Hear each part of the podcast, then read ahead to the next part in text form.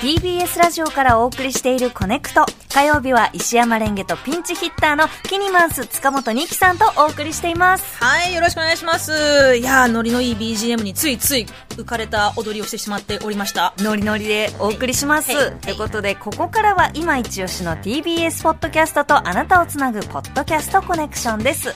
今回ご紹介するのは見事なお仕事です。ポップカルチャーの総合誌ブルータスの元編集長西田善太さんが様々な企業の見事なお仕事内容をインタビュー形式で伺っていきます。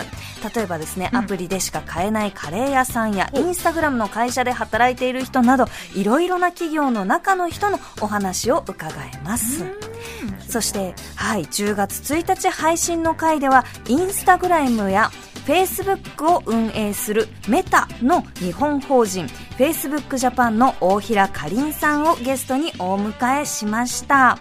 どんなお仕事をされてるんでしょうか？早速お聞きください。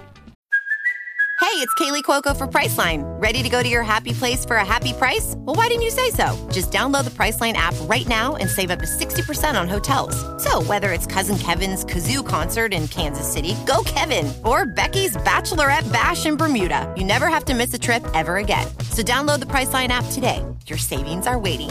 Go to your happy place for a happy price. Go to your happy price, Priceline. さてそのメタで大平さんが担っている役割はグローバルパートナーシップ。はい。私、グローバルパートナーシップスというチームに所属してます。世界と仲良くしようってこと？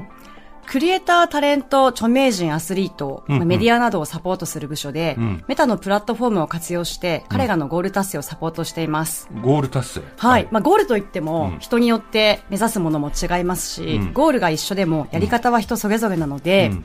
例えば、海外で活躍したいクリエイターもいれば、まあ、新しいビジネスチャンスを探している方もいるので、こういうふうに使っていけばいいんじゃないかっていうのをアドバイスしながら一緒に走っていく。そうですね。なるべくワンオンワンで積極的に意見交換をして、うん。もちろん、あの、インスタグラムのベストプラクティスを、ん。の勉強会を開いたり、ん。あとは、こう、ヒアリングした上でメタならではのプログラムを提供しています。クリエイターとかそういうアスリートとつながる理由は何なの？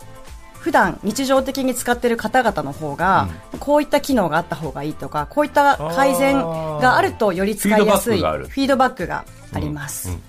なので、そういった情報をプロダクトチームに伝えた伝えて実際にこうより使いやすいプラットフォームにしていくっていうこともありますし、つまりあのメタの例えばインスタグラム担当の人がさまざまな技術や実験をするんだけど実際使われてみないとその効果がわからないし、はい。思っても見ない使い方をしてそれが、まあ、広まることもあるっていうのはいわゆるクリエイターとかアスリートとかたくさんの人を相手にして自分の盛り上げ方を知ってる人の方が偶然生まれたりするそれを探し出してるってことそうですね。んうん。でサービスに組み入れたりするはい。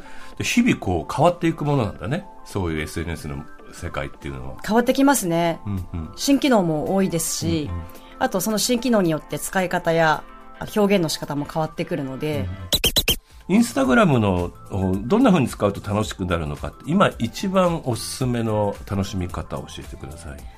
まあ、機能がたくさんあるので、その機能をこう存分に活かして自分らしさをまず発信していただくっていうのが一番いいと思います。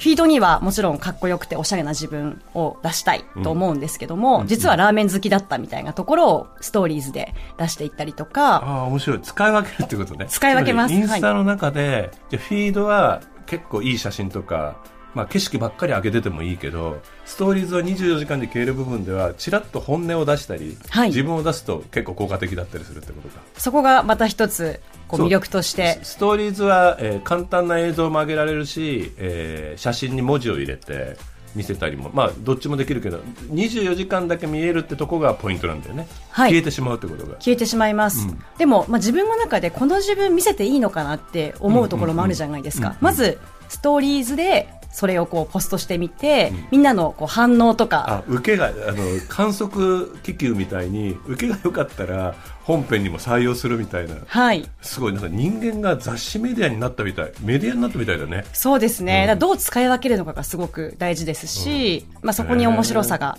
あるかなと思います、常にだからあのある種こう記録というよりは表現なんだねインスタっていうのは見事なお仕事をお聞きいただきました。